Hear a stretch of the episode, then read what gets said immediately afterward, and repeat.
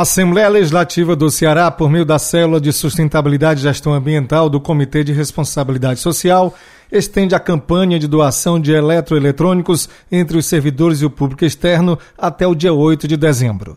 A iniciativa visa o engajamento dos servidores do parlamento na construção de um planeta mais sustentável. Podem ser doados celulares, eletrodomésticos, computadores, câmeras fotográficas, impressoras, cabos, CDs e disquetes, dentre outros que, por não possuírem mais vida útil, acabam se tornando resíduo eletrônico. João Pedro Freire é engenheiro ambiental da Célula de Sustentabilidade.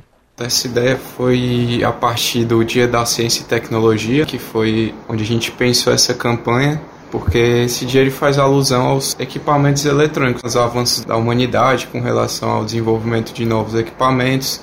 Juntamente com eles, no final da sua vida útil, ele vira um resíduo, um resíduo eletroeletrônico, que ele tem algumas características nele que ele não deve ser descartado como lixo comum simplesmente descartado para o aterro sanitário, porque alguns têm na sua composição alguns metais perigosos e inclusive eles têm alguns componentes valiosos. Então seria simplesmente estar tá descartando uma coisa que pode ter um grande retorno para a pessoa que vai reutilizar. Pesquisando a gente observou a atuação do Instituto Robótica Sustentável, que eles têm uma forma bem lúdica de reutilizar esses resíduos. Eles reutilizam os componentes deles para fazer alguns brinquedos, para brincar com as crianças e é uma forma bem interessante de reutilizar esse resíduo eletroeletrônico que simplesmente seria descartado no aterro. Até agora a gente já arrecadou mais de 50 quilos e a gente espera que os servidores eles tenham esse engajamento e essa conscientização da importância do descarte correto desse tipo de resíduo. As doações podem ser deixadas na sala da Célula de Sustentabilidade e Gestão Ambiental,